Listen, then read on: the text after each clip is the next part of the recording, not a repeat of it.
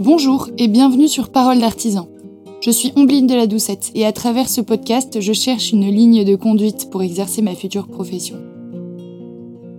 Vous y trouverez des échanges avec des personnalités bien câblées sur le sujet du savoir-faire, thématique qui me tient à cœur et qui, selon moi, donne du sens à mon métier. Si comme moi vous cherchez à faire du beau, du bien ou du bon dans votre activité, alors peut-être que ces discussions pourront vous intéresser. Et si tous ensemble nous nous posions les bonnes questions pour tendre vers un monde plus beau?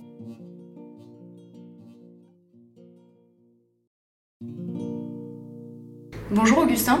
Bonjour. Euh, merci mille fois de prêter votre voix au micro de Parole d'artisan.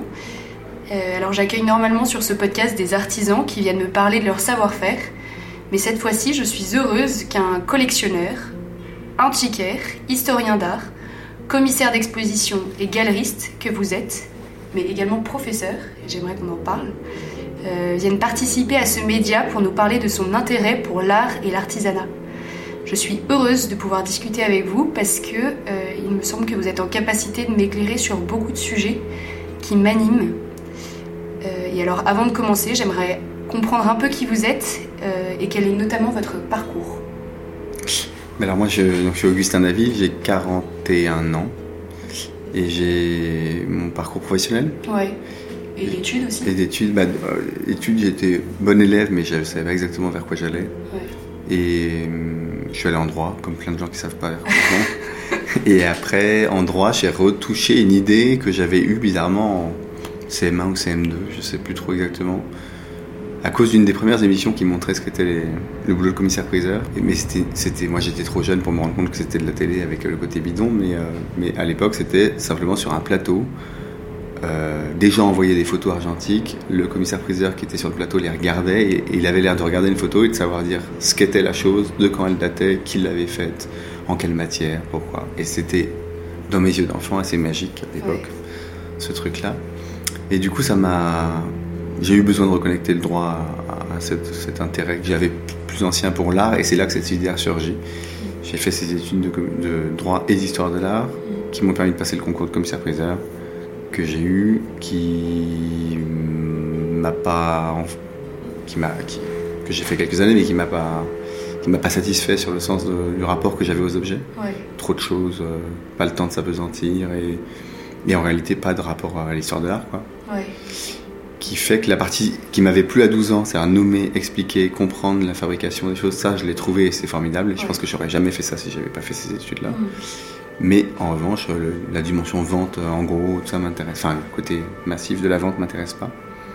Et du coup, j'ai profité d'un moment dans mon, mon parcours professionnel, après six ans comme commissaire-priseur, pour euh, me, re- me, me donner une année pour penser à un projet de galerie que j'avais depuis très longtemps, mais que j'ai gardé un peu sous le coude, comme si à un moment... il- Et c'est une galerie qui, bah, je pense qu'on aura l'occasion d'en parler, mais qui, qui, qui- qui sert à tenir ensemble plein de choses dans ma vie qui étaient euh, un peu disparates. Voilà. Ok, donc euh, commissaire-priseur, c'était pendant combien de temps? Six ans. Ouais. Plus mes années de stage. Ouais. Trop bien.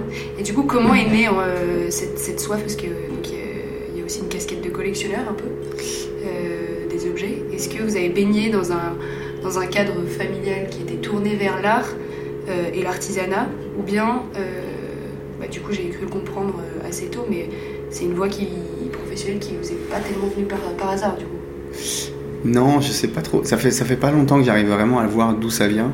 Et je suis même pas vraiment sûr de ça, mais en fait, enfant, j'ai eu, une, une- je pense, une période assez. On va pas rentrer en détail là-dedans, c'est bon pour ma psy, mais, mais j'ai pas de. J'ai eu un moment où j'étais pas heureux, quoi, enfant. Et en CE1, j'ai rencontré. euh, j'ai eu une maîtresse que j'ai déjà citée un jour dans une interview. J'espère qu'elle l'a vue. Et, et cette maîtresse, dans mon souvenir, nous n'avons parlé que d'art pendant toute l'année de CE1. Abs- Vraiment que de ça. Alors que c'est probablement pas vrai. Et c'était en 1989, Ouais. l'année d'une grande exposition au Grand Palais euh, Impressionnisme. Et je pense qu'elle avait un dossier pédagogique là-dessus, qu'elle s'est donnée à fond là-dessus. Et moi, je pense que j'ai senti un truc qui pouvait m'accompagner et me rendre bien, Génial. heureux. Premier déclic. Ouais, et après, j'ai toujours été un petit garçon et un ado passionné de ça, mais j'ai constamment été tiraillé entre plusieurs euh, choses qui me branchaient. Et le temps que je comprenne que je pouvais aimer plusieurs choses en même temps et mener plusieurs choses en même temps, eh ben, j'ai un peu ramé parfois sur des, sur des, ce que j'appelais à l'époque des passions. Et... Passions qui, j'imagine, euh, jeune, n'étaient pas partagées par euh, Non, mais ça me, j'en souffrais, je souffrais pas de ne pas le partager parce que j'en avais d'autres que je partageais à fond. Et celle-là, elle était comme un truc pour moi euh, qui me. Et, euh, après, je, donc, euh, je sais plus quelle était la question, mais en tout cas, il me semble que donc. Est-ce que cadre familial ou pas? Ah oui, cadre familial. Eh ben, mes, mes parents sont. J'ai grandi dans de la peinture. Ok. Voilà, ouais. Mais plutôt les maîtres 19e, chose à, la hauteur de leurs moyens, mais oui, oui. Je, et puis moi, je suis beaucoup allé en brocante avec eux. J'ai beaucoup, ouais, faire ça. Moins le côté intellectuel de l'histoire de l'art, mais le côté sensible, oui, oui, je l'avais euh, pas mal avec ma mère. Et oui, non, et on peut parler un peu euh, professeur? Ouais, bah ça, euh, c'est une chose que je fais depuis 8 ans maintenant, que j'adore. C'est comme un second boulot, alors ça ne l'est pas concrètement en, termes de temps ni de revenus, mais c'est une journée d'enseignement par semaine à Paris 8, qui est une fac qui me laisse la latitude géniale pour faire ça. Et qui sont des enseignants de L1 à L3 pour des gens qui ne sont pas en histoire de l'art mais qui sont en art et en ciné et en philo. Et qui est un public superbe, un peu différent de celui de l'histoire de l'art mais qui est, euh, génial parce que moi les enjeux que je mets sous leurs yeux et en essayant de le travailler ensemble sous, sous forme de séminaire c'est vraiment euh, qu'est-ce que ça fait de faire de l'histoire de l'art aujourd'hui à des mm. jeunes de 20 ans en 2024 euh, à quoi ça peut leur servir dans leur pratique personnel, s'ils ont une, orientation artistique euh, de création pure, quoi, eux? Comment euh, donc c'est un double mouvement où je dois à la fois leur donner des bases en histoire de l'art qu'ils ont, qu'ils ont souvent pas, et en même temps je, veux interroger la matière à tel point que souvent je leur dis il existe ça et en fait on va le remettre en question dans le même mouvement, ce qui est un peu des, méthodologiquement compliqué mais assez passionnant. J'ai des retours trop bien. C'est des... Et euh, ok, trop bien. je me suis intéressée à une définition euh, que vous avez donné de l'architecture d'intérieur, euh, mais en fait plutôt de l'aménagement, mais que, que vous décrivez comme l'usage que l'on fait d'un lieu de vie. Elle reflète un ensemble de goûts qui dessine un espace chaleureux où tout est fait pour accueillir la vie que l'on mène. Euh, est-ce que du coup il a toujours été important pour vous de vous questionner sur ces sujets qui concernent l'environnement de manière globale, enfin l'environnement qui nous entoure, et est-ce que surtout vous êtes parvenu à appliquer ces principes dans votre environnement personnel? Alors, la, première question, est-ce que j'ai toujours ça? Ce qui est marrant, c'est que j'ai toujours eu une attention énorme à ma chambre d'enfant. Rigolo. Donc, euh, j'ai toujours eu une chambre euh, qui me ressemblait un peu chelou parfois sur des trucs, mais j'ai toujours adoré ce truc-là. Donc, j'ai toujours été attentif à ça parce que j'ai très vite compris qu'en tout cas, l'espace et la vie que je pouvais y mener avait une influence très concrète sur ma vie et ma joie. Donc, euh, est-ce que c'est parfois, selon les phases, je me dis que c'est une chose qui s'impose à moi et que c'est j'ai besoin de ça? Et à d'autres moments, je me dis que c'est un truc beaucoup plus positif, c'est que j'ai réussi à créer les conditions dans lesquelles je me sens bien. Ce qui est plutôt positif. Est-ce que je fais ça? Aujourd'hui, je fais encore ça avec mon niveau de d'implication euh, dans ma vie personnelle, tout ça, avec la, la différence près que je vis pas seul. Ouais. je vis Petite avec, euh, ma femme et mes enfants, et que euh, et pas qu'il y a des allers-retours euh, réguliers sur euh, la présence ou non de quelque chose, la place qu'on a pour circuler, ce qu'on peut faire ou pas faire dans cet appartement, tout ça. Et c'est. Ça bouge toujours ou pas du coup? En fait, il y a un fond qui bouge très peu, mais à partir du moment où on est dans un appart, parce qu'on est locataire et on a bougé pas mal, donc dans un appart, ça se construit à un moment avec euh, un tronc commun des choses. Et puis après, une fois que c'est là, ça bouge pas tant que ça parce que moi j'avais vachement, j'avais pas du tout envie que les enfants aient l'impression que les choses soient euh, cessibles à tout moment. Euh. Genre tiens, papa a vendu ça ou. Oui. Donc donc il y a vraiment les choses à nous et les choses du boulot, même si c'est tout à fait le même type de choses. Et ça c'est important. Moi je, vis parfaitement dans ce que je vends ce hum. type de choses. Il y, a les, il y, a les marchands où c'est pas du tout le cas. Hein. Ils ont vraiment un terrain de vente et un terrain de vie. Et après, il faudrait poser cette question à mes enfants. Euh, c'est clair que c'est pas un appart où on joue au foot, mais c'est en revanche aussi un appart. Ça, je crois qu'ils en conviennent assez bien aujourd'hui. où il y a un foisonnement de trucs qui a nourri beaucoup leur créativité ou leur.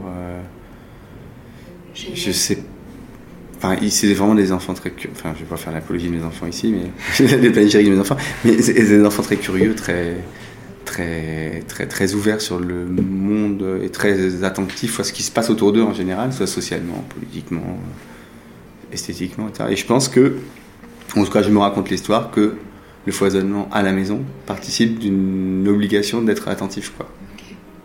Et bon, peut-être que je me raconte des histoires. je suis sûre que non. Et alors du coup maintenant pour la galerie, euh, donc Stimmung, si je le dis bien. En allemand c'est l'humeur ou l'état d'âme, je crois. Dans le langage courant, ouais. Ok. Euh, et donc j'imagine au vu de la définition que vous donnez de l'aménagement que je viens de citer, euh, que c'est un choix bien réfléchi de votre part d'avoir pris ce terme comme nom de galerie.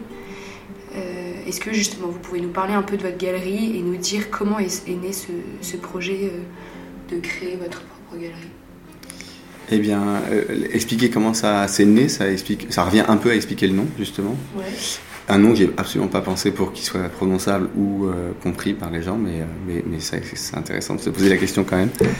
la Stimmung, c'est dans la philosophie de, de Martin Heidegger un truc qui lui sert à penser une remise en question du modèle moderne de l'ontologie occidentale qui, qui séparait corps, esprit, sujet, objet, nature, culture et toutes les grandes binarités du schéma euh, euh, de la modernité occidentale. Et du coup, je ne m'attends pas à ce que ce soit compris par les uns et les autres, mais, euh, peu importe. mais peu importe. En fait, moi, à l'origine, c'était l'idée que, comme dans la langue allemande, c'est une des seules langues indo-européennes dans laquelle le même mot s'applique aux choses, aux gens, aux espaces, ce qui n'est absolument pas le cas dans les autres langues ou un tout petit peu dans le mood anglais, mais, mais, pas du tout à la même échelle. Quoi.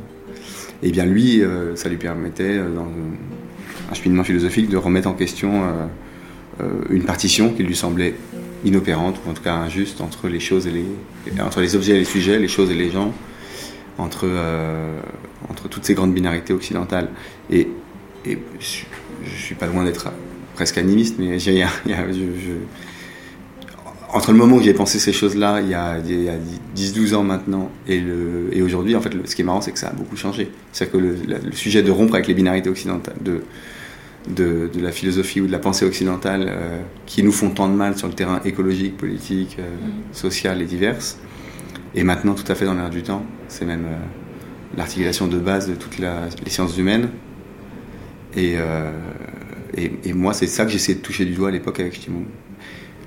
Pour répondre à la deuxième partie de la question, Stimmung, ça se voulait à l'origine un espace, la galerie se voulait un espace, pas forcément matérialisé d'ailleurs, mais un espace dans lequel je pouvais essayer de retrouver, pour reprendre une phrase de John Ruskin que j'aime bien, retrouver une réaction sensée aux objets, à savoir euh, me demander ce que nous font ces objets, ce que, enfin, il y a toute une part des sciences humaines qui avait, ce qui s'était tenu à une certaine distance de des matérialités concrètes comme ça comme si on vivait l'idée. Euh, mais moi, j'avais vraiment l'impression qu'il y avait un dialogue à renouer ou à créer, mais plutôt renouer, avec toutes ces choses qui constituent notre environnement matériel et qui sont des outils de subjectivation ou en tout cas des outils pour, se, pour penser le monde. Quoi. Vraiment, ça revient à poser directement plusieurs questions, euh, rompre avec toutes les hiérarchies euh, qui séparaient art, artisanat et diverses choses, tout ça étant euh, une certaine forme que prend l'activité humaine sur cette planète depuis euh, des millénaires. Euh, cest les gens font des choses. Mm. Et puis, qu'est-ce que ça fait de les faire? Qu'est-ce que ça fait d'en faire usage? Et puis, je me perds un peu moi-même, mais et je voulais m'interroger du coup à partir du moment où j'étais prêt à abattre un certain nombre de frontières comme ça entre que je trouvais mal fondées en tout cas eh bien, euh, se demander, euh, remettre aussi en perspective qu'il y avait d'un côté ceux qui faisaient, ceux et celles qui font, et ceux et celles qui utilisent, et qu'en fait c'est deux aspects, de, deux faces d'une même chose, qui a un rapport à l'art, au sens euh, où les philosophies non occidentales le connaissent assez bien. Quoi. Par exemple, il y a, je, suis très intéressé par le Japon, il y a vraiment cette idée qu'une œuvre peut exister par celui ou celle qui l'a fait et par celui ou celle qui la regarde. Ce que nous, on a découvert assez tardivement dans l'histoire de l'art, via les ready-made ou d'autres choses comme ça, mais qui étaient tout à fait ancrées euh, depuis des siècles ailleurs. Euh. Enfin voilà. C'est intéressant parce que, enfin c'est étonnant parce que normalement celui qui fabrique, euh, du coup, c'est, je, enfin, je me pose la question est-ce qu'il est quand même pas censé se poser de la question de l'usage pour l'utilisateur qui... Il peut se poser toutes les questions qu'il veut sur l'usage, mais il y a un moment où ça lui échappera ce qu'en font les autres. Quoi. Donc souvent, les praticiens, ils adorent l'idée que ça leur échappe, parce qu'ils euh, ont vraiment une relation à la chose qu'ils créent, à l'œuvre qu'ils mettent, euh, qu'ils déposent sur Terre. Quoi, et, mais souvent, ils adorent l'idée que ça va leur échapper, et que la chose va vivre une autre vie euh, en relation avec bah, celui ou celle qui, qui l'utilisera. Moi, je me suis beaucoup intéressé dès le départ. L'arrière-fond de Kimung, c'était vraiment un truc très personnel, mais que je voulais essayer de partager, qui était de. Quand je parlais tout à l'heure d'abattre les frontières, c'est que j'avais, plusieurs pôles dans ma vie. J'avais, tout un truc euh, de philosophie politique qui m'intéressait autour de l'idée révolutionnaire. Euh, comment changer les conditions du monde, quoi, concrètement. Euh, et donc tout un arsenal de pensées, des constellations de gens qui me passionnaient là-dedans. Et puis mon intérêt pour l'art. Et je voyais pas toujours bien, en tout cas ado et jeune adulte, comment les tenir ensemble. Et finalement, l'artisanat, je m'étais spécialisé en design à l'université. Et par glissement, petit à petit, la crise de 2008 ayant beaucoup participé à me, à me questionner et à me, disons, à, fissurer les bases sur lesquelles je croyais m'appuyer, quoi et ben je me l'artisanat est venu être la voie qui m'a permis la voie au sens même presque euh, euh, presque religieuse quoi la euh, la voie dans laquelle j'ai pu tenir ensemble un souci de transformation du monde et une manière de se rapporter au monde quoi. Ouais, c'est vraiment une vocation.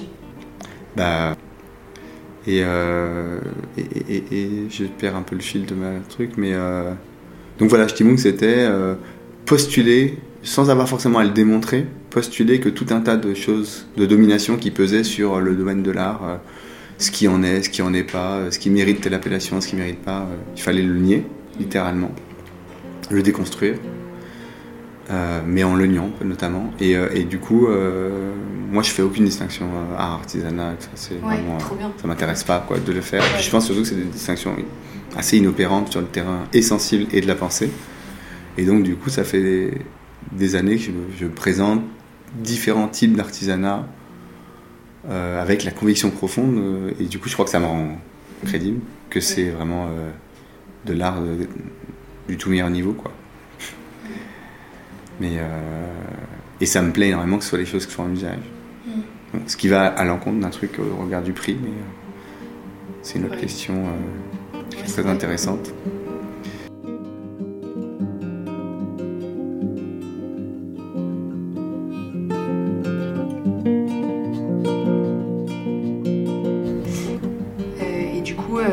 Le choix d'une galerie en ligne, est-ce que je suis sûre que c'est la, réponse sera non. Est-ce que c'est par commodité euh, ou alors c'est pour euh, se mettre euh, justement à la page de, besoins plus actuels et générationnels qu'on connaît aujourd'hui? Franchement, je n'ai pas de réponse toute faite à ça. Ce que je sais, c'est que quand je me suis lancé en 2015, vraiment, quand la galerie est apparue pour les gens, pas pour moi, mais pour les gens, euh, j'ai eu pas mal de trucs de gens qui disaient que c'est pas une vraie galerie, parce que c'est pas. Et aujourd'hui, euh, que tout le monde a une activité en ligne, bah, c'est, ça se regarde plus comme ça. Moi, la vraie raison, elle est simple. Elle est que j'avais, dans les années précédant mon lancement, euh, éprouvé la liberté de travail, de temps disponible.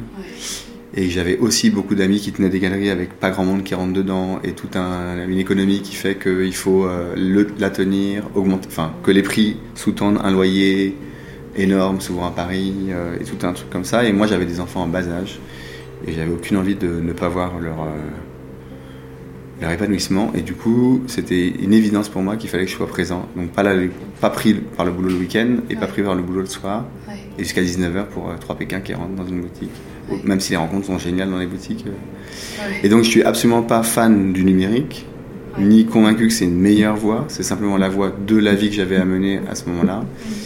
Et en vrai, j'adorerais avoir un espace, euh, s'il n'implique pas que je triple mes prix et que, et que je suis coincé euh, tout le temps, j'adorerais avoir un espace parce que je suis absolument convaincu que c'est les meilleures rencontres, c'est en vrai, mm. évidemment. quoi.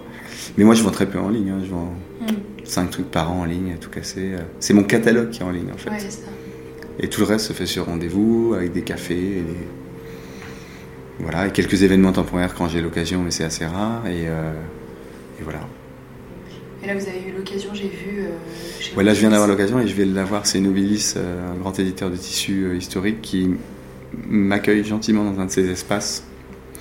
Et je ne sais pas quand sera diffusé ce, podcast, mais j'aurai un autre accrochage qui m'arrive une fois tous les trois ans, grosso modo, du 4 au 15 mars. Euh, à Saint-Germain-des-Prés. Voilà. N'hésitez pas à y aller. Et eh ben voilà. Et c'est pour moi l'occasion de rencontre réelle, concrète, géniale. Et c'est là que ça me dit qu'une boutique c'est super. Et alors, euh, vous dites que l'art relève peut-être plus de l'éthique que de l'esthétique. Est-ce que vous ne pensez pas qu'aujourd'hui l'art ne s'opposerait pas justement à ce principe d'éthique, puisqu'il euh, n'y a, que, il y a un peu qu'une minorité qui peut en profiter? Dans le sens historique d'esthétique, dans le sens euh, qu'utilisaient les Grecs, euh, je n'aurais pas besoin d'aller contre, ça. Mais dans le sens. Pourquoi j'ai écrit ça quelque part C'est que moi, ce qui m'a vraiment intéressé, c'est les trajectoires des gens, des créateurs, quoi, des créatrices. Mm. Qu'est-ce qui fait que quelqu'un se met au boulot et il produit et il dépose sur la terre un objet dont d'autres feront usage? Ça, ça m'intéresse énormément. Et du coup, j'ai l'impression qu'il y a une cohérence ou quelque chose qui se tient, euh, qu'il est important de tenir à l'endroit des vies que ça dessine pour ceux qui font, des vies que ça dessine pour ceux qui font usage. Et comment tout ça ne peut pas, aussi simplement qu'on a l'air de le croire parfois, se synthétiser juste dans la chose. Ça demande d'interroger ceux qui prédestinent à la chose. Je donne un exemple c'est super qu'il existe des bols Ikea à 99 centimes, je pense, parce que ça permet que les gens aient des bols facilement. Mais en fait, si on se pose la question de ce qui, est ce qui se pose derrière ça, mm. eh ben, il y a tout un monde qu'on n'est pas obligé de critiquer, mais il y a un monde derrière la production. Ça, c'est mon approche marxiste. Il y a toujours un, un, monde derrière. Et donc, le monde de l'artisanat, c'est un monde qui est extrêmement porteur, extrêmement fécond pour moi. Mais il y, aura, il y a un monde, quoi qu'il arrive, derrière toute chose. Il y a un monde derrière un sac en plastique, une, oui, bien sûr. Euh, et, le monde de l'artisanat est riche, fécond, il, ouvre des perspectives presque philosophiques à plein d'égards. Je ne peux pas rentrer trop là-dedans, mais euh, c'est ça que j'essaie de déplier à chaque fois que je m'intéresse à un sujet. Mm. Et je pense que par ricochet, tous ces mondes se ressentent dans la chose. Ils ne sont pas juste emprisonnés dedans, ils ne sont, ils sont pas juste présents en elle, déposés en elle, mais ils, sont, ils se ressentent. C'est pas interdit de les questionner. Et, et, du coup, il y a une, dans le plaisir qu'on a à l'usage, il y a aussi comme une, le sentiment de ça. Quoi. On n'est pas obligé de le savoir. C'est pas, pas qu'il y aurait un savoir euh, intellectuel à coller à la chose, mais je pense qu'on le ressent. Quoi. Un, truc pour faire comprendre ce que j'essaye de dire, parce que c'est un peu laborieux, peut-être, c'est que je me suis rendu compte très récemment que j'avais écouté plein de musique en, plus jeune, anglophone, ado, mm. sans rien comprendre aux paroles. Et que quand, avec l'arrivée de Spotify, tout ça, avec les paroles qui apparaissaient, euh, je me suis repenché sur des paroles que je fredonnais en yaourt euh, plus jeune et tout. Mais... Et en fait, ce qui est marrant, c'est que j'ai l'impression que je les avais parfaitement comprises alors que mon niveau d'anglais m'assure que non à l'époque. Et même mon accès, parce qu'à part les pochettes de disques, j'avais pas beaucoup d'accès à ça. Et je pense qu'il y a tout un. C'est vraiment. J'enfonce une porte ouverte en disant un truc pareil, mais je pense qu'il y a tout un truc qu'on comprend sans le comprendre dans la vie, tout le temps, quoi. Mm. Et donc, les objets bien sentis en art, à mon avis, portent en eux une capacité de communication ou de, nous faire partager euh, euh, clairement, moi, je vis un paradoxe, c'est que je parle énormément dans mes recherches, parce que dans la manière dont je conçois le boulot, c'est que je, m'intéresse à des sujets qui, qui n'en sont pas à un moment donné, parce que, euh, on pourra en reparler après peut-être, mais, mais quelque chose attire mon attention, j'ai envie d'en savoir plus, et sur les choses, et sur ce qui se cache derrière, le monde qui est derrière. Donc j'enquête au fil des années, et puis à un moment, je me sens prêt à le communiquer, et donc c'est souvent l'occasion d'un dévoilement au sens d'une exposition réel ou en ligne, peu importe, et d'un article de fond qui parfois aussi devient un cours à la fac. Quand je présente tout ça, j'invoque souvent le rapport à la quotidienneté. Et c'est un peu difficile d'invoquer le rapport à la quotidienneté quand on parle d'objets qui valent quelques centaines ou milliers d'euros. Mm. Et donc c'est un paradoxe que je vis euh, lourdement, disons. Mais euh, il y a plusieurs choses qui me rassurent là-dessus. Première chose, en fait, il y a une vérité factuel, c'est la rareté. C'est sûr. Dans un monde qui marche avec le marché, je dis sans avoir d'intérêt particulier pour cette question-là, clairement à un moment donné, la rareté, c'est pas que ça se paye, mais c'est que. Crée la valeur, oui. voilà, c'est évident. Deuxième chose, euh, je pense qu'on peut faire usage de choses très chères. Nous, on mange quotidiennement avec des trucs euh, où il faut prendre le risque de l'abîmer, mais euh, il n'y a pas vraiment de risque en réalité, très peu. Et en tout cas, on a une jouissance très forte en s'en servant par rapport à. Je pense à toutes ces générations qui ont eu des, des trucs de mariage dans des buffets où personne s'en servait jamais. C'est quand même assez terrible Ouais. quand on y pense. Donc au pire, quoi, on casse un truc. Euh, c'est pas non plus, il faut pas sacraliser euh, outre mesure. Et sur le prix, bah, j'ai pas en vrai, soyons honnêtes, j'ai pas de réponse. J'adorerais partager avec le plus largement possible ce que la beauté que je vois dans des choses. Il faudrait qu'il y en ait beaucoup plus pour que je puisse le faire, d'une part. Et puis, euh, il faudrait que j'ai une autre, une autre source de revenus. Donc, euh, s'il y a des gens qui veulent bien me donner des rentes, qui nous écoutent, euh, ils n'hésitent pas. Mais, euh, mais sinon, euh, oui, évidemment qu'il y a un paradoxe là-dedans, quoi, clairement. Après, je sais pas euh, ce, que tu, ce que tu mettais dans ta question, mais euh, Ah, si, c'est ça, mais moi je suis contente de savoir qu'il y a aussi des réponses, euh, des questions auxquelles on n'a pas de réponse. bah, c'est un sujet qui me traverse par, par rapport à des questionnements politiques, intellectuels que j'ai. C'est un sujet qui me traverse, quoi. Mm. Après, moi, j'ai l'impression d'en faire profiter. Par exemple, je suis partage énormément d'informations. Il y a tout un truc qui est peut-être pas économique, mais qui est vraiment dans le partage euh, sur le Génial. fond. Mais ne serait-ce que de vous suivre sur Instagram. Ouais, bah, pourtant Instagram, c'est que dalle par rapport à, Ouais. à mon site où il y a une. Parce que Instagram, c'est vraiment de l'image. Ouais. À mon site, il y a vraiment de- un fond. euh, Mais ouais. Non, mais c'est gentil de dire ça. Mais. C'est euh, l'instantanéité aussi qui joue. Il y a, il y a, il y a- il y a- on a, on a, il y a un truc dans le milieu, de la vente, dans la vente d'œuvres d'art, il y a un truc qui existe où on dit souvent on a le public qu'on mérite, ce qui est en général dans la vente, ce qui est une drôle de phrase, un peu moche d'ailleurs. Et moi, j'ai un public génial en fait, sur mon- à mon niveau de prix par exemple. Mm. J'ai un public de gens qui sont essentiellement, pas forcément des gens euh, rompus au marché de l'art traditionnel, Ouais. pas forcément des gens, et tant mieux, qui veulent faire des investissements, Ouais. qui sont là pour euh, placer, immobiliser quelque chose, donc c'est pas interdit à mon avis dans ce milieu-là, mais plutôt des gens qui me ressemblent, euh, au sens où ils sont évidemment privilégiés parce que bah, ils sont en train de se poser la question d'acheter une œuvre d'art, ce qui les met dans une catégorie tout à fait réduite de la population, Ouais. mais qui n'ont pas forcément des moyens énormes. Et donc, euh, j'ai vachement, vachement de jeunes, euh, 30 à 50 ans, disons, quoi, qui euh, euh, vont payer en plusieurs fois, euh, vont euh, suivre ce que je fais. Et, euh, et euh, j'ai tout un public qui m'a jamais rien acheté, mais qui lit ce que j'écris, par exemple. Et je trouve ça, c'est un public que je trouve aussi cool que celui qui m'achète. Ouais. Euh, j'ai un, enfin voilà, j'ai d'autres rapports que les rapports d'argent, quoi. Je pense que après, euh, je pense qu'on peut trouver des ob- Merci, je pense. Je pense qu'on peut trouver. je pense qu'on peut trouver. en fait, la, la question de la valeur des objets d'art, c'est un peu une question qui nous piège. Parce qu'en réalité, ce qui fait qu'une chose vaut, c'est son rapport au marché. Moi, je parle d'argent, hein, là. Mm. Alors que ce qui fait qu'une chose vaut, au sens euh, de sa valeur, euh, de sa richesse euh, intellectuelle, sensible, plastique, tout ça, ça a honnêtement aucun rapport avec le marché. Mais vraiment aucun rapport. Et les objets aujourd'hui qu'on trouve à. Il y a des vases qui valent 30 000 euros à des foires internationales. Ils se trouveraient, ils, ils se, ils se sont trouvés, en tout cas peut-être pas maintenant, mais ils, se- ils se sont trouvés à quelques euros sur des brocantes. Oui. Et, et quel- est-ce que c'était absurde qu'il vaille quelques euros sur des brocantes ou est-ce que c'est absurde qu'il vaille 30 000 euros sur des foires internationales? Quel est le vrai prix de ces choses-là? Ouais. J'ai absolument convaincu que ni l'un ni l'autre ne sont le vrai prix. Je trouve ça fou, moi, qu'on puisse euh, liquider le travail euh, manuel d'un artisan pour 3 balles. C'est même pas un sandwich, tu vois. Je trouve ça dingue. Je, sais que ça, ça existe. Euh, c'est des coups de bol, mais je sais que ça existe. Et donc ce prix-là me semble absurde. Mais comme me semble absurde des sommes euh, monumentales dans des objets euh, quand c'est de l'investissement pur ou quand c'est des trucs comme ça. Après, le, le- dans un monde qui marche par la valorisation du marché, euh, il faut quand même trouver un prix aux choses. Ouais, bien sûr. moi, je vois pas pourquoi, par exemple, euh, on proposerait pas à, à- à un prix euh, qui dit aussi la qualité de la chose, euh, certaines choses qui n'ont pas, de- qui ont pas de valeur de marché. Euh, bon, c'est un peu. Mais Embêtant, ces questions. Enfin, c'est difficile de quantifier la valeur euh, de l'objet. Et ben, par exemple, on peut le quantifier en se disant que si un objet est suffisamment reconnu sur le marché, je sais pas, il y a des, des noms d'artistes euh, qui ont une reconnaissance, eux, très nette du marché, ça leur donne à peu près un prix. euh, bon, bah, un autre qui est tout à fait équivalent en qualité mais qui n'est pas reconnu, pourquoi ça ne vaudrait pas le même prix Ouais. Voilà. Bah pourquoi? Bah, on peut décider que ça le vaut. Ah oui. Ouais. Ouais. Moi, j'ai des sujets dont je me suis emparé euh, par euh, passion et qui, euh, qui étaient des sujets euh, qui intéressaient personne.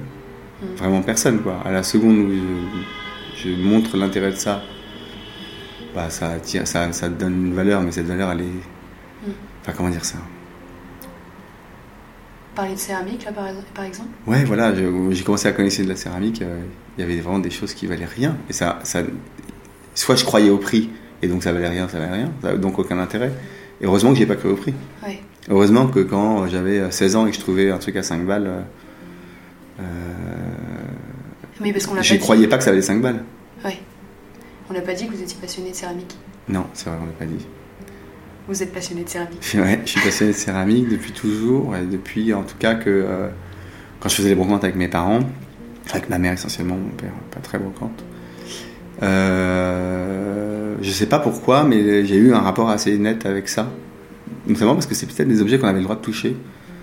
Euh, Il n'y avait pas du tout ça chez moi, et il y avait pas mal de trucs que je pouvais pas toucher. Et donc, euh, du coup, euh, j'avais vraiment besoin de, de rentrer en relation avec les choses comme ça. Et j'ai tout de suite été convaincu à une époque où, pour revenir à la question d'avant, il y avait zéro reconnaissance de marché sur ces objets-là.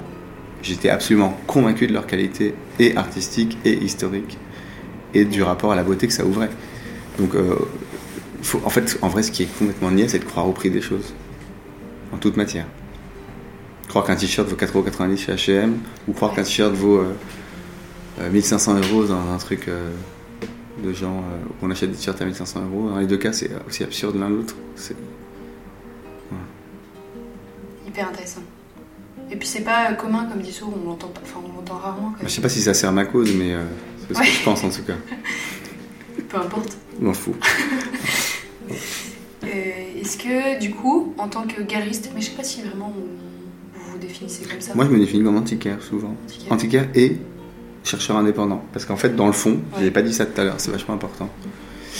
Quand j'ai arrêté le commissaire-priseur, je voulais être heureux. Donc, je voulais faire un truc qui me plaisait, comme je voulais. Et donc, j'ai trouvé un. Dans un monde qui, à l'époque, à l'université, il y avait très très peu de recherche sur l'artisanat. C'était déjà compliqué de travailler sur le design. Et donc, sur l'artisanat, c'était mort. Ouais. Et moi, j'étais très branché par tout ce qui était euh, underground ou euh, mal, euh, mal considéré. J'ai toujours en toute matière, c'est des choses qui m'intéressent. Et du coup, je me suis dit qu'il fallait que je travaille l'épanouissement de ça tout seul. Et donc, la galerie, en réalité, la réponse au temps dont j'ai besoin pour questionner des choses, pour avancer sur des sujets au sens historique, philosophique, et tout en payant mon loyer, ma bouffe, les vacances, une économie de vie. Quoi. Ouais. Donc, euh, parfois, on me dit ça marche, est-ce que ça marche, ça marche pas? Je sais pas ce que ça veut dire comme question, mais ça veut dire euh, ça marche suffisamment dans la vie, que, parfaitement dans la vie que ça me dessine. Ouais. Je m'intéresse à ce que je veux, pendant- en prenant le temps que je veux, pour le temps, pour euh, des sujets qui me passionnent, qui, dans lesquels je distingue pas vie personnelle, vie privée. Enfin, j'ai vraiment de la chance, quoi. Ouais. Mais ça, je l'ai je l'ai construit comme ça. Et donc, j'ai mis longtemps à assumer que c'était de la recherche indépendante. Indépendante au sens où j'étais pas dé- dépendant de qui que ce soit pour la financer. Ouais. Ouais. Donc, c'est vraiment ça, euh, comme ça que je le pense aujourd'hui, quoi. C'était quoi la Et question? alors, bah, je l'avais pas commencé, mais Ah, du coup, pardon. euh, intéressant. Non, non. Euh, Est-ce que du coup, en tant qu'antiquaire et chercheur indépendant, Ouais. euh, on l'a déjà un peu abordé, mais est-ce que vous avez l'occasion d'observer euh, un retour et un regain d'intérêt pour l'artisanat aujourd'hui? Ou au contraire, vous avez le sentiment qu'il existe un intérêt assez constant qui dure à travers, à travers le temps Euh, Donc ça, c'est ma première question. Ouais. Et la seconde, c'est euh, est-ce que vous croyez qu'aujourd'hui, on s'intéresse justement suffisamment au métier d'artisanat Il y a clairement une mode. Est-ce qu'une mode est un intérêt? Je sais pas. Il y a clairement une mode autour de l'idée que euh, dans un monde qui est quand même euh, en train de questionner sérieusement ses repères euh, et face à la crise écologique et à la géopolitique et plus largement, euh, je sais pas, tout un tas de questions qui taraudent l'humanité occidentale, disons.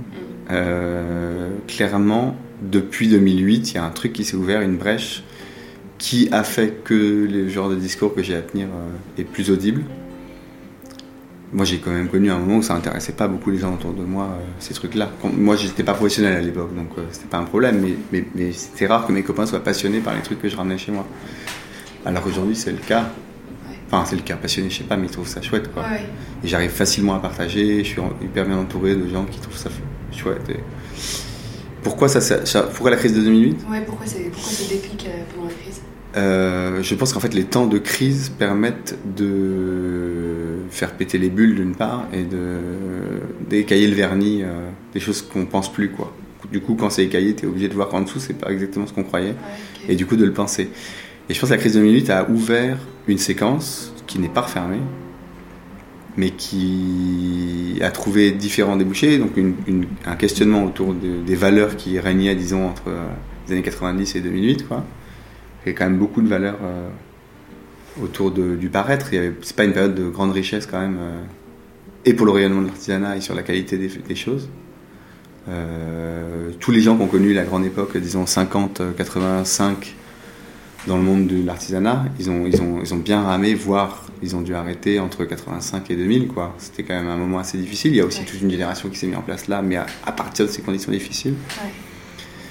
Et en tout cas, en 2008, ça a commencé, à, à mon avis, à s'ébranler quelque chose qui fait que que- que- qu'il y a eu une quête, alors le mot est un peu bizarre, mais euh, une de, Ouais. d'authenticité, de rechercher euh, dans quoi, euh, sur quel sol bien solide s'appuyer. quoi.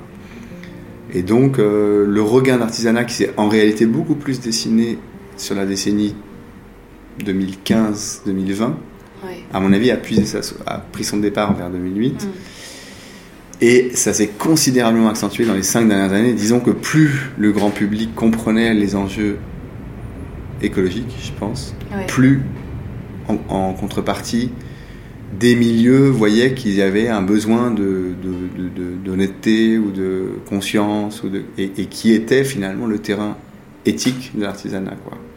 Alors, on en a fait un peu n'importe quoi parfois. C'est aussi devenu un, élément marketing pour tout un monde, notamment dans le luxe, tout ça, euh, qui est quand même pas, euh, qui fait pas rêver. On Mais euh, ouais, non, mais c'est pour ça que je parle de mode plus que d'intérêt profond. Ouais. Quoi. Je pense que si ces gens-là demain ils sentent un nouveau vent, ils tourneront aussi vite qu'ils sont arrivés à ça. Donc euh, la question, il faut la poser. Toi, tu dois la poser assez régulièrement, j'imagine, à des artisans. La question, c'est est-ce que les gens vivent mieux et plus simplement qu'avant? Ouais. C'est rare qu'on te dise oui, non? Euh, bah, il y a en fait euh, d'artisans qui se- s'y sont lancés vraiment il y a longtemps, justement, dans cette période de creux.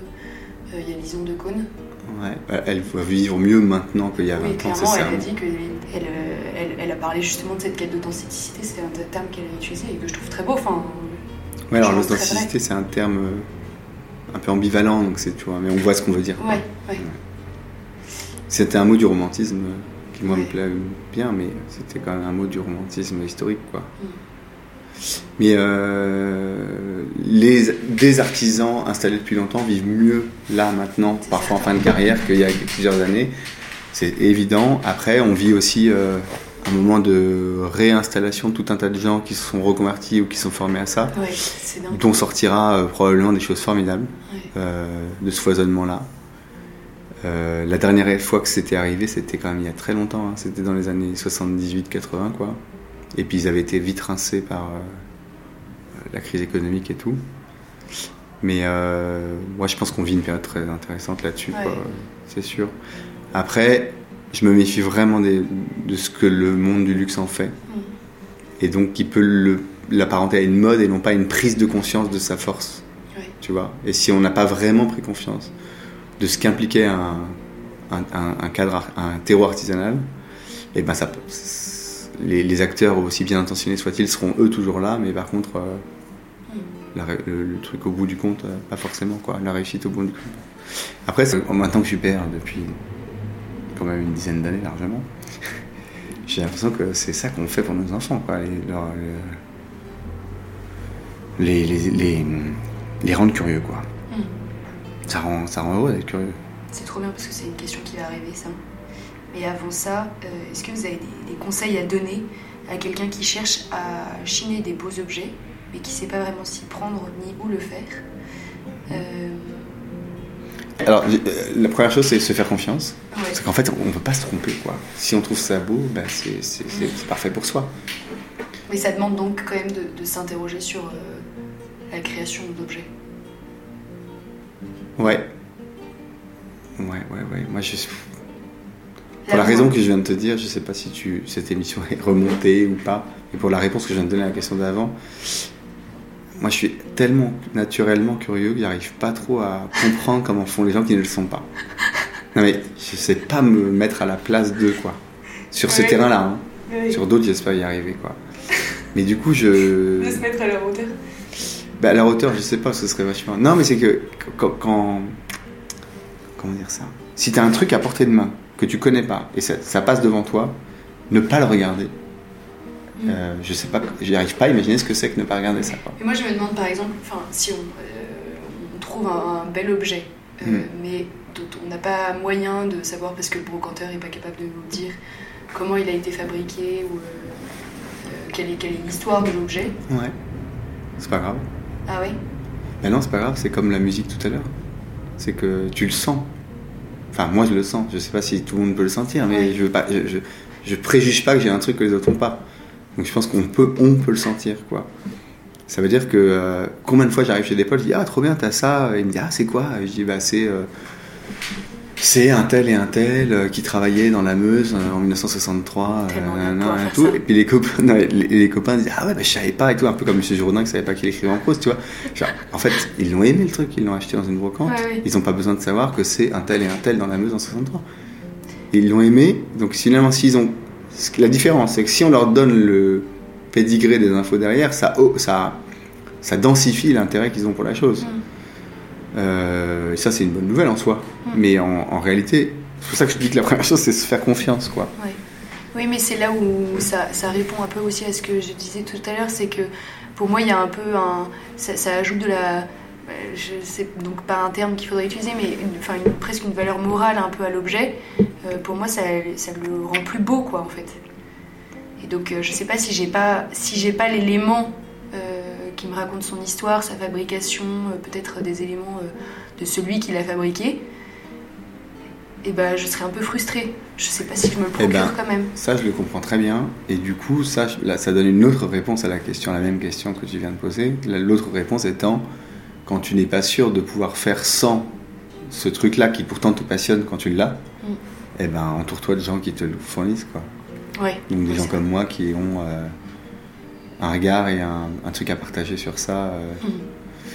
Moi, j'ai de la chance d'avoir quelques amis, clients euh, qui, en fait, je vois bien, ils font confiance à ce que je fais et pas tellement. Enfin, ça, c'est génial. hein. C'est ce qu'on peut rêver de mieux quand on fait ce que je fais. C'est-à-dire, euh, l'échange, il se fait euh, très intuitif personnel entre, entre le. Le mot est un peu bizarre, mais celui qui sait et celui qui le- et comment il le dispense, quoi. Je sais pas, Mais bon, euh,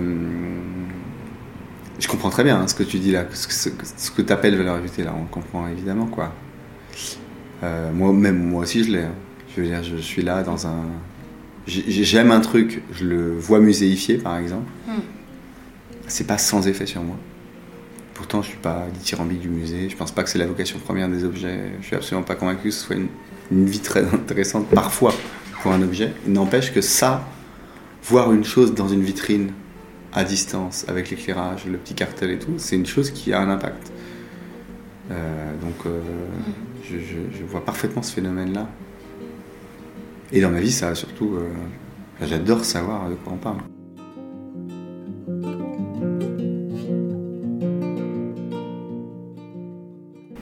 Et alors, Augustin, vous êtes également père de famille.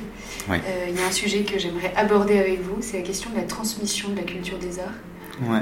Euh, on en a parlé un peu avant de commencer le podcast, mais euh, peut-être pendant aussi, je sais plus.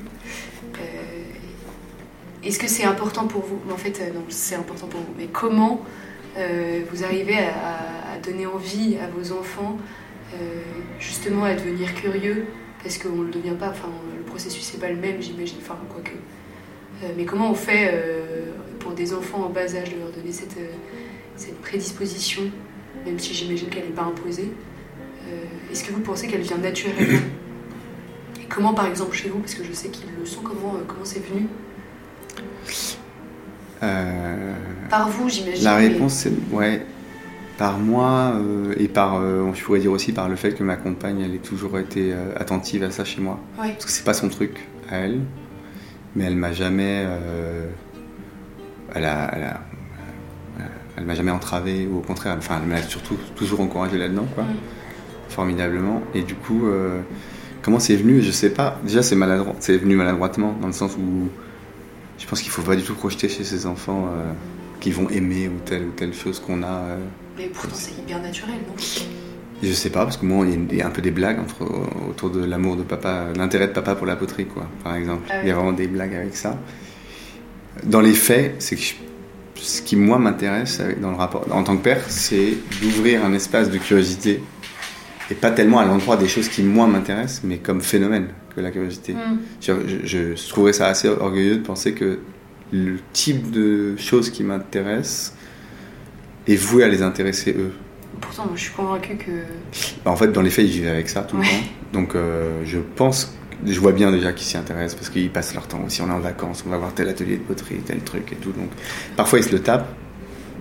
Euh, ils adorent pas les musées, hein, en fait, soyons honnêtes. hein, tu vois, J'ai- j'ai mais- même à une époque assez arrêté de, de les y traîner. Mais en vrai, quoi qu'il se passe, euh, des copains plus âgés m'avaient dit euh, tu les emmènes, même s'ils gueulent, puis tu verras ce qu'ils en font plus tard. Et alors, à ça? Je l'ai un peu fait, mais je l'ai pas fait tant que ça. Moi, je trouve que c'est finalement. Je pense que le. le- je, je prends. je- ce que je vais dire là vaut pour, en toute matière avec les enfants, je crois. C'est pas tellement ce qu'on fait, c'est comment on le fait. C'est qu'en fait, ce qu'ils voient, le plus, le- la meilleure leçon que je puisse leur euh, communiquer, je pense, c'est la passion de leur père. C'est le fait qu'ils voient que leur père, il les nourrit de quelque chose. Ouais. Que ce soit le tuning ou euh, la poterie euh, de grès des années 50-60, euh, à mon avis, c'est exactement la même chose en fait, dans le fond. C'est que s'ils voient qu'un des moteurs de l'existence, c'est l'intérêt, la passion qu'on développe pour quelque chose et à quel point ça, ça, épanouit, ça- épanouit l'existence, eh ben, je pense que c'est ça le truc. Donc euh, en l'occurrence, ils sont pas indifférents à mon sujet, puisqu'ils ils, ils font ça. Ou, euh, et puis que c'est des enfants qui ont une- un truc euh, autour de la de l'art, je pense. Mais, mais, si, mais si demain ils devenaient passionnés d'un truc qui a aucun rapport, grand bien leur face. Enfin, je, veux dire, je crois pas non plus leur léguer quelque chose. Ou, s'ils veulent liquider tout ça, euh, si- s'il m'en reste quelque chose à ma mort, ou si euh, c'est leur. euh, Enfin, je sais pas. On- je, dis qu'on- je pense qu'on on- on transmet beaucoup plus aux enfants ce qu'on est que ce qu'on a, quoi. Ouais, ouais. C'est évident. C'est un, un cliché de le dire, mais. Voilà. Et après, ici, euh, moi, mon- ma hantise, elle était, elle était à l'opposé, en fait. Mon, mon stress, quand je suis devenu père, Mhm. c'est que moi, j'avais- mes, mes parents. Il y avait des trucs, j'avais pas de toucher, je pouvais pas. Ah bah, justement, parfait. Parfaite transition là. Je trouvais ça. euh, J'ai souffert de ça, quoi. Ouais. Et donc, moi, comme par hasard, aujourd'hui, je m'intéresse à, tout des tas de- à tout un tas de. un art qui demande à être touché, quoi. Mhm. Surtout pas mis en vitrine et tout ça. Et les enfants, ils ont le droit de toucher et tout. Après, voilà, clairement, je disais tout à l'heure, je fais une blague sur le ballon. Bah, ça, tu- vous n'êtes pas avec nous dans la pièce, mais il y a beaucoup de poterie, donc c'est vrai que c'est, pour jouer au ballon, c'est pas ouf. Et puis il y a des contraintes du genre, bah, quand tu as une table basse, elle est en bois, et ben, il faut mettre des sous-verres, même si ça fait vieille dame, parce que, parce que le bois n'aime pas l'eau. Et il y a tout un, tas- un tas de trucs où j'aimerais être meilleur et, plus, et moins chiant. Mais sur le fond, euh, je pense qu'on jouit assez bien collectivement du truc. C'est à eux qu'il faudrait demander quoi. Mais il y a quand même une volonté de pas euh, faire de l'objet quelque chose de sacré. euh. Ouais, non. Bah, par exemple, nous, on a- moi j'ai une grosse collection de thé japonais. Et on prend dedans la soupe. euh, les, gens qui aiment le japonais vont hurler de l'autre côté, mais on prend la soupe, on prend euh, des nouilles instantanées, on prend. euh, Non, mais je veux dire, on prend n'importe. On des céréales, euh, on prend tout là-dedans, en fait. J'ai pas de. J'ai pas de. Et après, il faut accepter que peut-être ça puisse être cassé. Et je vais pas faire le malin. Et les, les quelques fois où c'est arrivé, bah, je suis déçu. Et je vais Ouais. pas ni hurler, ni leur en vouloir, ni. Je suis juste déçu parce que c'est comme, comme quand. En fait, pendant longtemps, je me suis pas mal flagellé sur le côté un peu. euh, comme s'il y avait un truc qui n'allait pas à, avoir de l'attention aux objets. Parce que je pense que le climat euh, occidental laisse penser que si on a l'attention aux objets, on n'en a pas pour les gens, ce qui est en fait absurde. J'en ai, j'espère, tout autant largement plus pour les gens même. Mais ce que je veux dire, c'est que ça s'oppose pas. Et donc pendant longtemps, j'étais mal à l'aise avec ce truc-là. Et un jour, une amie psychologue, qui n'est pas ma psy, mais qui est une amie et qui est psychologue, si elle m'entend, m'a dit cette chose géniale. Elle m'a dit, mais c'est marrant, pourquoi tu te flagelles avec ça quoi? Parce qu'en fait, dans le fond, quand on a l'attention pour quelqu'un ou quelque chose, ça nous importe que cette chose ou cette personne ne soit pas abîmée. Que on n'a pas envie qu'un ami ou une amie euh, Ouais. lui arrive un truc dur qui l'abîme. Quoi. Mm. Et ben c'est pareil, euh, dans une mesure différente évidemment. Et donc voilà, quand, bah, quand ça arrive, on le prend avec l'accident et puis c'est tout. Mais, euh, donc, euh, Mais est-ce qu'ils font plus attention que d'autres enfants? Ah bah clairement. Ouais. Quand on fait un anniversaire ici, moi je suis en galère.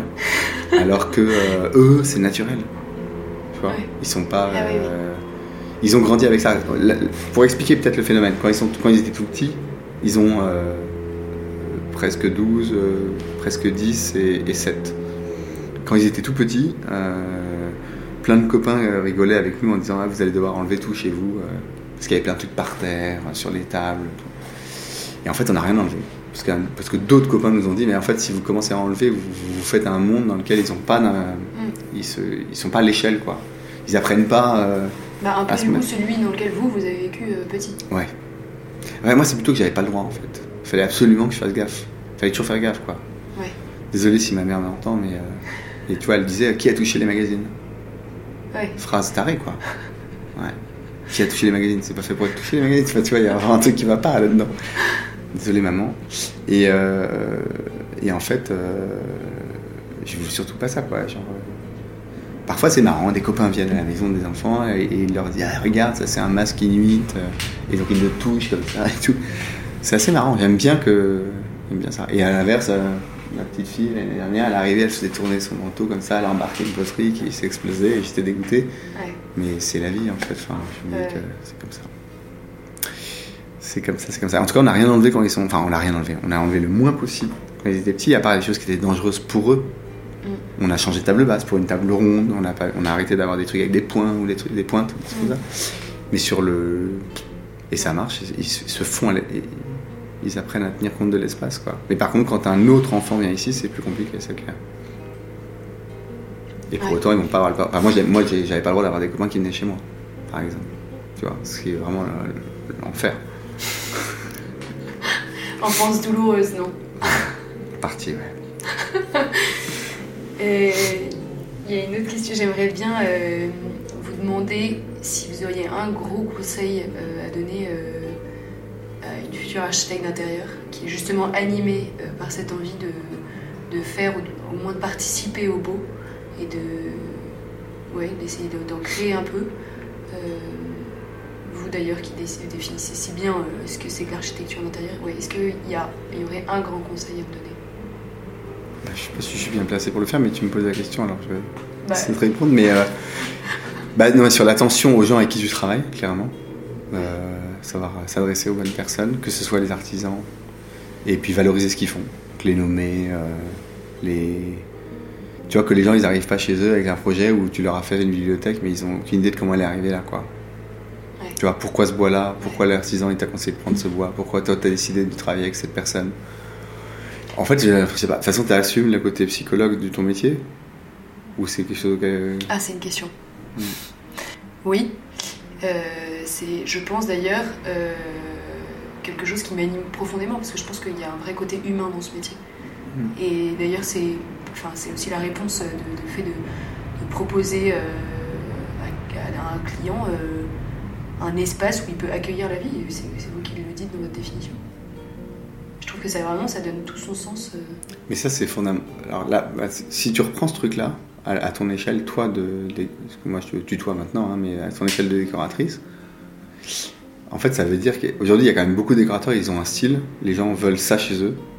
Alors qu'en vrai, la fonction, le truc, c'est vraiment d'interroger ces gens pour savoir de quoi ils ont besoin eux, avec ton style ensuite, Ouais. de quoi ils ont besoin eux vraiment dans leur vie. Je, connais des tas d'apparts où euh, les gens ils ont une immense salle à manger, mais en fait euh, ils s'en servent jamais. Euh, Je connais des gens qui ont des cuisines à tomber par terre, puis ils cuisinent pas. ouais. Je connais des gens qui ont des bureaux mais ils travaillent jamais chez eux. Je connais des gens qui ont. Tu vois, euh, par exemple, nous là, on est dans un appart où les gens n'ont pas l'image, mais c'est ça qui est intéressant. Ouais. Euh, Décrivez-nous. donc nous, dans, dans ce salon salle à manger, qui devrait être un salon salle à manger, il y a un salon salle à manger, une chambre. Et dans cette chambre, ça arrive encore qu'on me dise ah mais il y a un lit, ça vous dérange pas, comme si c'était intime quoi. Ouais. Mais euh, je dors pas devant mes copains, moi. Je, je- je- je- je dors là et puis le lit il est fait et après. Mais par contre, dans notre vie de famille, Ouais. ce lit à proximité, c'est pas comme si on l'avait choisi, hein, c'est que c'est une question d'espa- d'espace évidemment. Mais une fois que cet espace il s'impose à nous, ce lit-là, mais c'est euh, une partie énorme de notre vie, ce Ouais. avec les enfants, à des jeux. euh, j'aurais presque tendance à dire que c'est fou, c'est génial d'avoir un lit. J'ai eu un seul appart où on n'avait pas le lit pas loin du salon. une chambre. J'ai eu une fois une chambre, vraiment Ouais. une vraie chambre. Mais en fait, euh, c'était moins bien. C'est vraiment moins bien. On avait dans notre vie quotidienne, que moi qui adore lire tout le temps, je lis énormément. J'adore m'allonger pour lire. Euh, les enfants viennent, ils lisent à côté de moi. Euh, on fait un câlin, ils jouent, ils se mettent à un jeu de société à côté et tout. Quand c'était une chambre très séparée, ils faisaient pas faire ça là-bas parce que c'était la chambre de maman. Ils rentraient. Enfin, c'est différent. Je- J'aurais, j'aurais, je serais capable aujourd'hui de valoriser la fonction de la chambre à côté du salon. Ouais. Voilà. En tout cas, donner une nouvelle. Dans la mienne, quoi, en tout cas, dans ma vie. Ouais.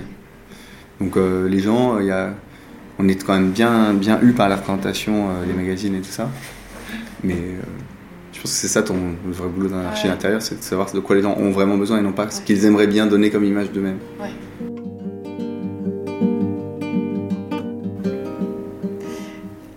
Souhaiter à, à la galerie Stimung et qu'est-ce qu'on peut souhaiter à son, fondateur? Eh ben, à la galerie, euh, de durer aussi longtemps que possible, euh, d'être viable. euh, c'est une économie fragile quand même. J'ai vraiment besoin euh, et de bouche à oreille et de trucs. Et, en fait, aujourd'hui, ça marche très bien et tout, mais ça s'est quand même contracté dans la géopolitique du moment là, comme tous les gens du marché de l'art, disons. Donc euh, que ce soit pérenne euh, et que je puisse développer les projets que j'ai sous le coude depuis toujours. Et, du coup, pour moi, bah, pareil, que je continue à m'amuser là-dedans, quoi, et que, mes, et que l'équilibre famille, euh, ça, ma vie soit bonne, quoi. Voilà. C'est un gros vœu. hein. Belle perspective. Merci infiniment Augustin pour cet entretien. Merci d'avoir accepté de parler au micro de Parole d'artisan. Et merci pour toutes vos réponses. Merci à vous d'avoir écouté cet épisode. N'hésitez pas à suivre les actualités de la galerie Stimung sur Instagram. Ouais, il y a beaucoup plus de choses sur mon site internet. Ouais, il faut le dire. Et surtout, est-ce qu'on peut rappeler les dates en mars? Ah, en mars, c'est au 29 rue Bonaparte, dans le 6e à Paris, euh, du 4 au 15 mars, sur des horaires de boutique à peu près. Une installation qui s'appelle Ce qui résiste, et au, au sens profond de ce qui résiste, euh, à partir de. Enfin, tout ce que j'aime, Ouais, qui produit, voilà, tout ce que j'aime. qui sera ouverte à tous. Ouais, ouais, c'est bon. Génial. Donc, euh, donc le site internet et, euh, et l'Instagram d'Augustin sont dans le lien qui sont affichés en description. N'hésitez pas non plus à partager cet épisode pour faire parler de tous ces métiers au service du beau. À très bientôt pour un prochain épisode.